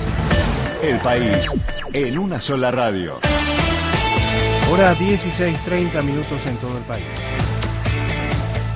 El gobernador de Santa Fe celebró el arribo de efectivos federales a Rosario. Marperotti dijo que serán permanentes. El mandatario provincial habló en el destacamento de Gendarmería ubicado junto a la circunvalación de Rosario, punto estratégico donde se instalaron las fuerzas federales. Allí, en una primera etapa, se sumaron 300 gendarmes y 100 efectivos de la Policía Federal. Por su parte, el ministro de Seguridad, Aníbal Fernández, afirmó que es imperioso meterse en cada lugar y llegar al hueso en medio de la ola de violencia narco que atraviesa la ciudad. Organizaciones gremiales se movilizan al Congreso en el marco del 8M. Con esta justicia no hay derecho ni democracia. La deuda es con los trabajadores. Esa es la consigna que eligieron las distintas organizaciones sindicales y sociales que marchan hacia el Congreso en el marco del Día Internacional de la Mujer Trabajadora. Fue Leonor Cruz, secretaria de Género y Diversidad de la CTA Autónoma, quien dio detalles del documento. Con esta justicia no hay derecho ni democracia, la deuda sigue siendo con las, las y les trabajadores. Esto porque consideramos que nuestra democracia está en riesgo hoy en la Argentina debido a la alianza estratégica que la justicia, los poderes económicos y los medios hegemónicos tienen hoy y plantean en esta Argentina tanto fallo desde el lado de la justicia, por eso tenemos la prohibición a nuestra vicepresidente, presa a nuestras hermanas mapuche, presa a Milagro Sala y muchas dirigentes de todo el país solamente por salir a defender su derecho. Informó Liliana Arias para Radio Nacional. Denuncian la explotación laboral en los talleres textiles de la ciudad de Buenos Aires. Con la consigna basta de trabajo esclavo, basta de trabajo infantil, costureras paran en el Día Internacional de la Mujer y denuncian que los talleres clandestinos siguen vigentes en la ciudad de Buenos Aires. Rosa, una de las manifestantes, decía. En la ciudad todavía sigue habiendo explotación laboral y por eso decimos basta, porque hay muchos que callan también, que tienen miedo o es que se encuentran solos y no pueden seguir reclamando. En los talleres clandestinos. Sí, en los talleres clandestinos. Y en la ciudad todavía hay. Informó Cristian Varela para Radio Nacional. Impulsan un proyecto para nombrar a más de 200 agentes judiciales en Entre Ríos piden acelerar el nombramiento de personal judicial en Entre Ríos. El secretario general de la Asociación de Judiciales, Mario Bermusac, indicó que se planteó ante el Superior Tribunal de Justicia la necesidad de regularizar los cargos. Son cerca de 200 los necesarios para el Superior Tribunal, el Ministerio de la Defensa y la Fiscalía. Con un total de 2.576 agentes, estamos cubriendo la totalidad de la provincia, más de 50 eh, localidades que tienen al menos un organismo jurisdiccional que se pudo concretar este proyecto que se va a estar tratando esta semana en el Senado y que estamos hablando de 152 cargos para el superior y unos 67 para el Ministerio Público de Defensa en principio. Estamos trabajando también para ver si podemos lograr algunos cargos para, para la Fiscalía. Otman, Radio Nacional Gualeguaychú. Datos del tiempo. En San Salvador de Jujuy, temperatura 31 grados, una décima, humedad 43%, cielo ligeramente nublado. En Buenos Aires, temperatura 33 grados, 6 décimas, humedad 36%, cielo despejado. Informó la radio pública en todo el país. Más información de nuestras 49 emisoras en toda la Argentina. Radionacional.com.ar Tu verdad, tu identidad está en el día. Radio Nacional. Todas las tardes, de 15 a 17, gente de a pie, Mario Weinfeld, en la radio pública.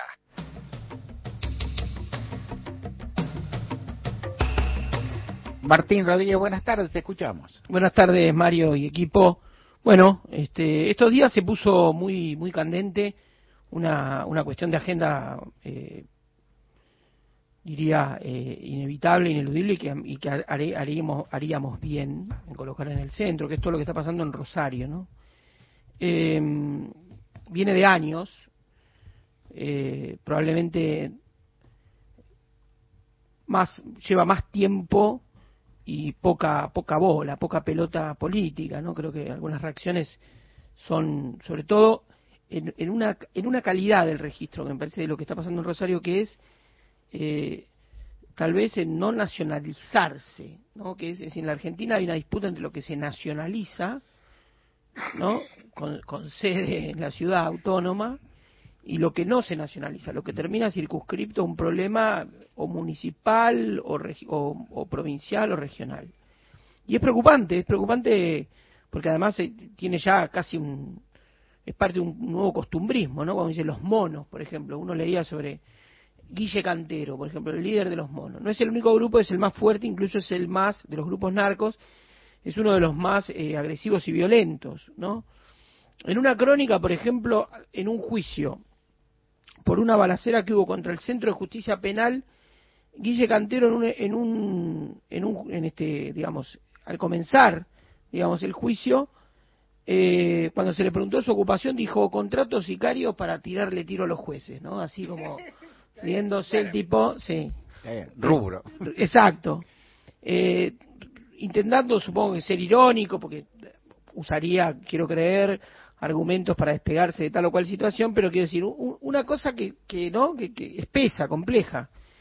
Eh, y, y en general, eh, la ubicación, digamos, geográfica de una ciudad tan eh, rica y tan, eh, de algún modo,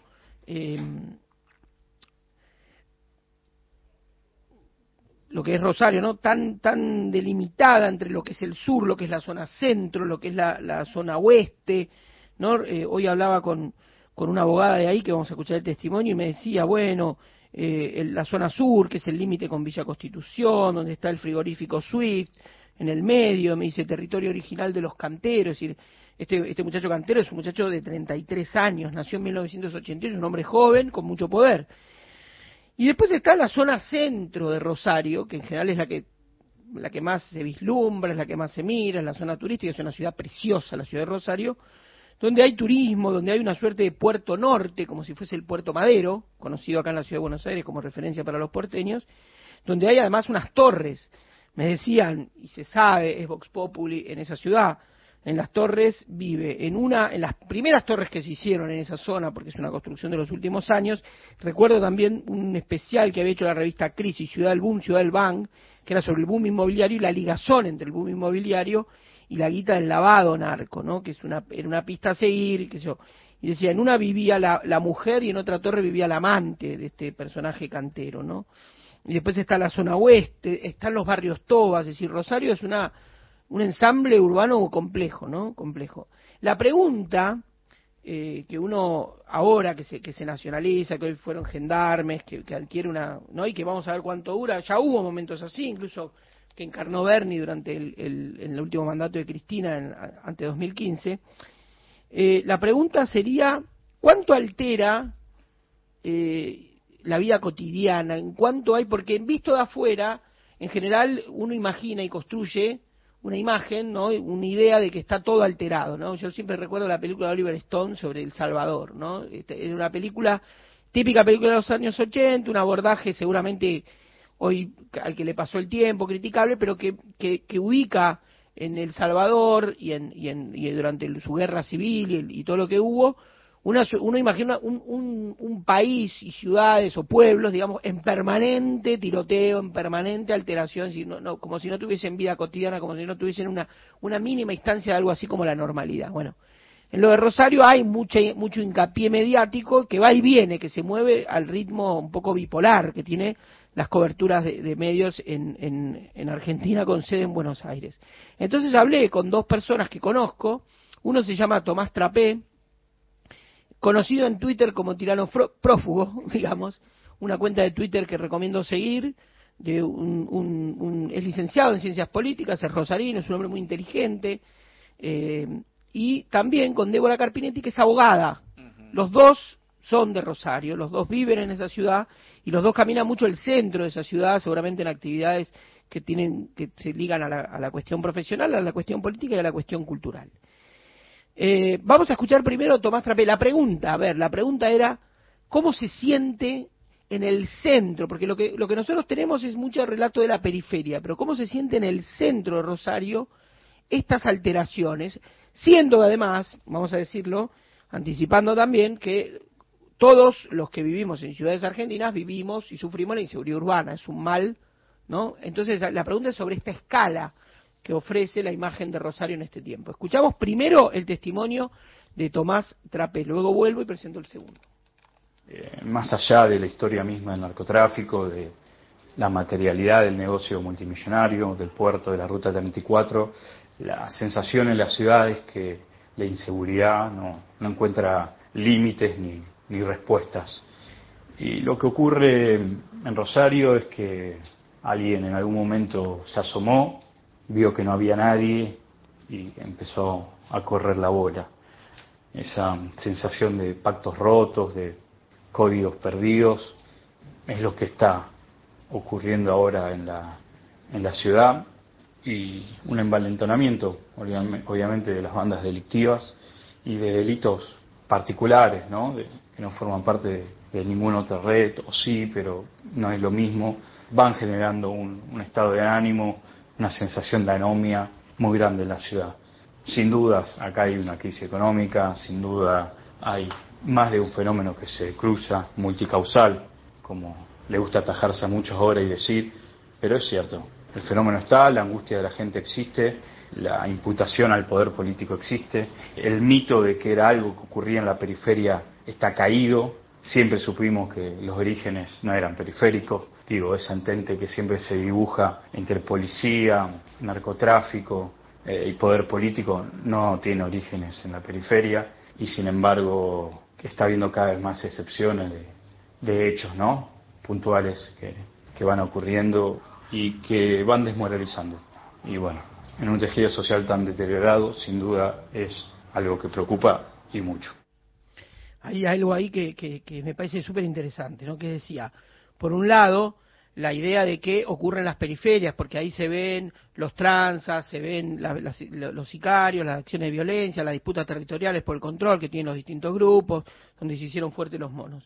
Por otro lado, sí la conexión más invisible que dice que hay entre cierto lujo de la ciudad, el poder central de la provincia, no solo de la ciudad, sería como una, es la segunda ciudad de, Santa, de, la provincia de Santa Fe, seguramente la más importante en términos, no, es la segunda, quiero decir, la primera es Santa Fe capital, la, la ciudad, eh, y Rosario sería, este, no es capital de la provincia, pero es una ciudad de un, de un valor enorme y de una importancia política y cultural enorme. Y que está, decía Tomás Trapé recién en su testimonio, hay una conexión entre ese poder central que no se hace visible en cuando parece como una cuestión de las marginalidades. Acá lo, acá lo vemos también, por ejemplo, la 1114, es decir, esos circuitos marginales de la droga que son casi un género en sí mismo, ¿no? Como si fuesen este, eh, que aparecen en los diarios, ¿no? Si uno ya sabe, bueno, casos policiales y se va a Lugano, estoy especificando en la ciudad de Buenos Aires para, para, para que a mí me sirve para ordenarlo, pero pasa en Rosario eh, y está esto que, que decía Tomás, que desmoraliza y que ya se hace notar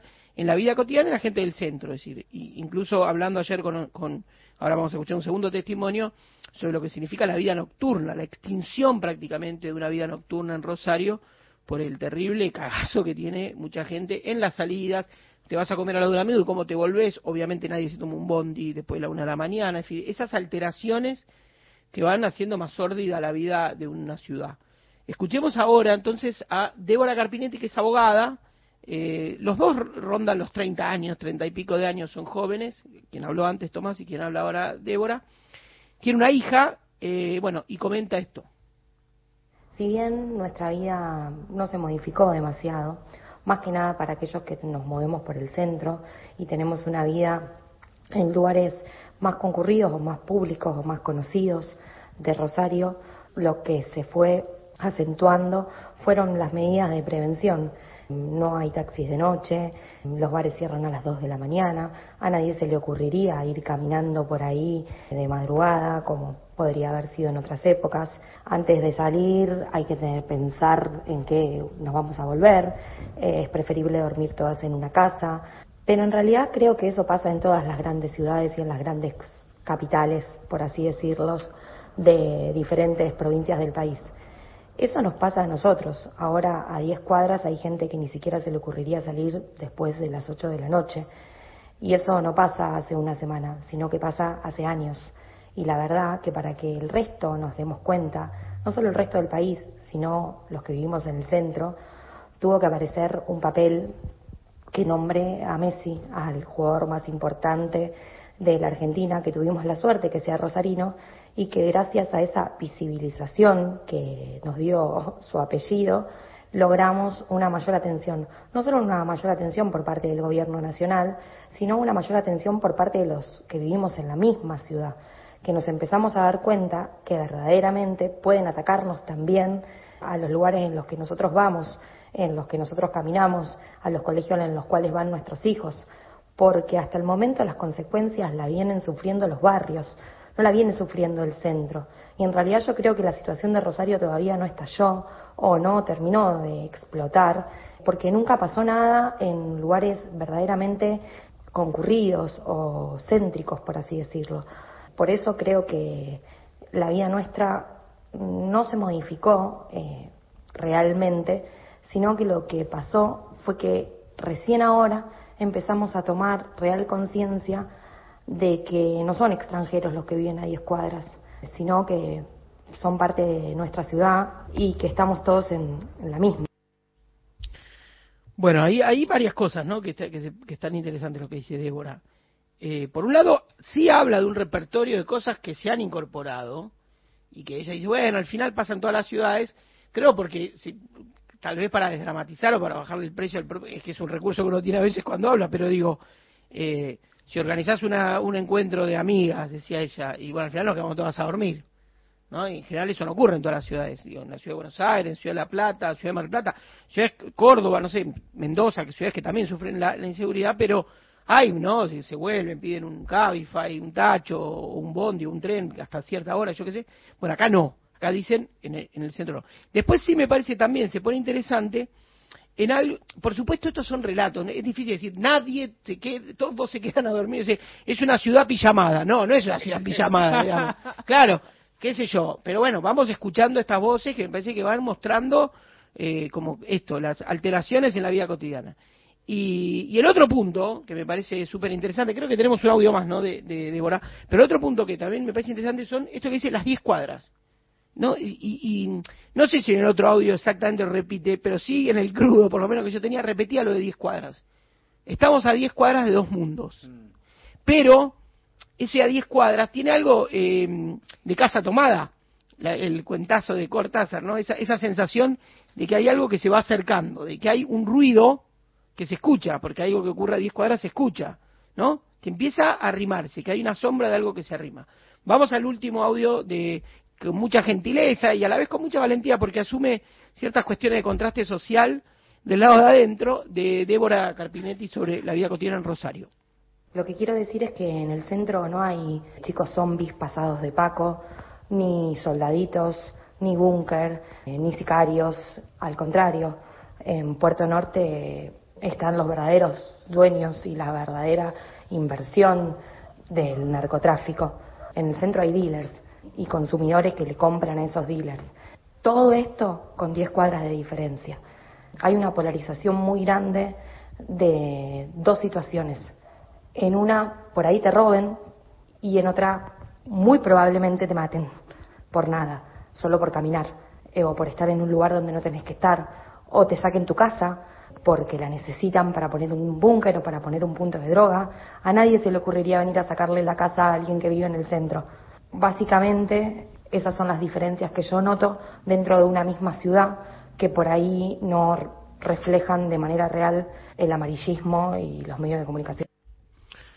Bueno, de nuevo, ¿no? Y me parece que ahí redondea aún, aún mejor. Y, algo que repite también, sin conocerse y sin haberse oído, de lo que decía Tomás Trapé, ¿no? Que es esta relación entre el centro, donde hay lujo, donde hay ostentación, donde crecen torres, donde hay dealers, donde hay consumo ¿no? de, de, estas drogas y donde ocurre otra cosa. Y la noticia que ocurre en la periferia, en otros barrios, zona sur, zona oeste, donde hay tiros, hay tranzas, hay soldaditos, como dicen, ¿no? que también, ¿no? Todo un, todo un lenguaje que se va incorporando, que se va absorbiendo, que va describiendo lo que se vive en la ciudad de Rosario. Hago el punto acá entonces. Eran dos testimonios, me parece que obviamente hay muchos más. Ayer hablé con otra gente, incluso con una funcionaria, me dijo, yo no puedo hablar porque no puedo, no puedo decir lo que pienso como si fuese una comentarista, porque bueno, ocupo una responsabilidad en, el Estado, pero me parecía interesante ir viendo estas, estas, y qué se ve en esto, digo yo, que no soy historiador ni mucho menos, pero se ve estas naturalizaciones, ¿no? Se van como incorporando eh, cosas. Creo que estamos ante un punto de inflexión, o me gustaría creer que hay un punto de inflexión y que tiene que ver con lo que ocurre mucho en la Argentina, y esto es, si se quiere, un desliz editorial, que es tanta grieta, tanta, tanta endogamia a veces en la discusión política, y de repente aparecen estas cosas. Los monos, la droga, la marginalidad, un chico de 12 años muerto, que no entran en ningún lado, sino ¿no? que no sabes dónde ponerlo y que te aparecen ahí que decís, bueno, dejémonos de joder y vayamos a los temas profundos. ¿no? Martín Rodríguez. Nacional en todo el país las cosas que nos unen. La radio pública. Expo Agro es única, porque le damos vida a todos juntos. Una expo donde cada uno que viene a ser parte se convierte en protagonista. Te esperamos del 7 al 10 de marzo en San Nicolás. Expo Agro 2023, edición IPF Agro. Verano 2023. Todo el año nacional la radio pública. Mario Weinfeld está en Nacional, la radio pública. Mensaje de Mónica desde Olivos. Buenas tardes a todo el equipo de gente de a pie. Para mí lo que escribió Roberto Navarro no es más que la corroboración de las palabras escritas y confesas, de lo que muchos venimos observando en los hechos concretos desde hace tiempo y me parece que muchas veces los periodistas nos subestiman bastante a los lectores, televidentes y oyentes que podemos darnos cuenta de lo que pasa aunque no nos lo cuenten los medios. Dice Mónica desde Olivos que nos manda saludos. Buenas tardes, Mari y todo el equipo. Les mando un saludo grande a todas las damas que están en el programa. Soy Lindor de Tubogó. Y en el campo, y es cierto, el tero es un guardián que tengo acá en el campo.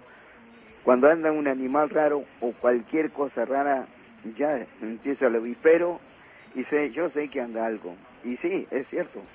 Siempre se ven algún animal, zorro, puma, esas cosas, lo que sea. Antonio de Caseros dice, ha sido tan simple ver cómo los perversos, perversos denostadores, calumniólogos, carronieros, parece como un trabalenguas, ¿no? Difamadores empedernidos, atacantes violentos en contra de la vicepresidenta debieron exponer su miserable persona tal como son, pobres mercenarios de sus principios ético-morales a cambio de un puñado suculento de sucios dólares o importantes puestos, dice eh, Antonio de Caseros Caseros, Tony Gutiérrez de Chacarita, los Teros son bravos. Una vez jugando un partido en la ciudad universitaria, fui a buscar la pelota atrás del arco y un par de teros se me vinieron al humo. Justo ahí había una tera empollando, dice Tony Gutiérrez, que seguramente estaba en otro lado la tierra, ¿no? Bueno, eh, ¿qué más? Por acá, Roberto de Villa Pueyrredón nos pide para mañana, Corazón Atamisqueño, por Juan Quintero, Andrés Pilar y Santiago Segret. También Daniel de Ballester, buenas tardes gente de a pie, Mario, a propósito de los teros. Este febrero anduve por Bariloche y sus playas y me recibieron una pareja de teros y así eh, anduvimos tereando también un poco Tereando. acá en los mensajes. Y entonces voy con la, la payada. ¿Apareció la payada? Sí, apareció, apareció. Ah, se parecía bastante a lo que recordaba, pero no exacta. La cantó alguna vez, la hicimos alguna vez con Gerardo Villar y Beto. Pero la, eh, son dos partes. Uno le canta al otro, dígame usted compañero. A parcero Don Tizone, ya que me lo pintan franco, usted me sabrá decir por qué el tero caga blanco. Y respondió el aludido. Caga blanco el terutero. Se lo dijo el payador, porque de juro no sabe cagar en otro color. o sea, una cosa de, digamos, cartesiana. Bien. bien. Una payada, digamos, con todo su carga de naturaleza y todo esto. Es- esto está, esto, esto forma parte, el otro día, me acordaba, uno enlaza cualquier cosa, ¿no? Es decir, pero gran lector de Marechal, eh, Juan Manuel Aval Medina, claro, ¿no? que estuvo ayer el otro día con nosotros, gran lector de Marechal y se declaraba, él dice en el libro que él se declaraba como una especie de peronista marechaliano. Primero nacionalista marechaliano, que ahí empezó, y luego peronista, y aparte, entre otras gracias, claro, había conocido personalmente a Leopoldo Marechal el que a veces usaba mucho la palabra marechaliano también para decir algo hermoso, inesperado, que yo, era con toda lógica, y él era marechaliano, Horacio González, ¿no? Nuestro, nuestro queridérrimo, queridísimo compañero, amigo, sociólogo, este, un hombre, un hombre de la cultura popular, un fenómeno. Nosotros nos vamos, cumplimos todo lo que te prometimos, todo, lo que te prometimos, y vamos a volver mañana y también, y por lo pronto va a haber música que ustedes, vosotros propusisteis, gran motivo para quedarse. Acá en Nacional y en Gente a Pie, mañana de 3 a 5 horas nos vamos también con música buena. Escuchando a la Charo, que va a ser cantora.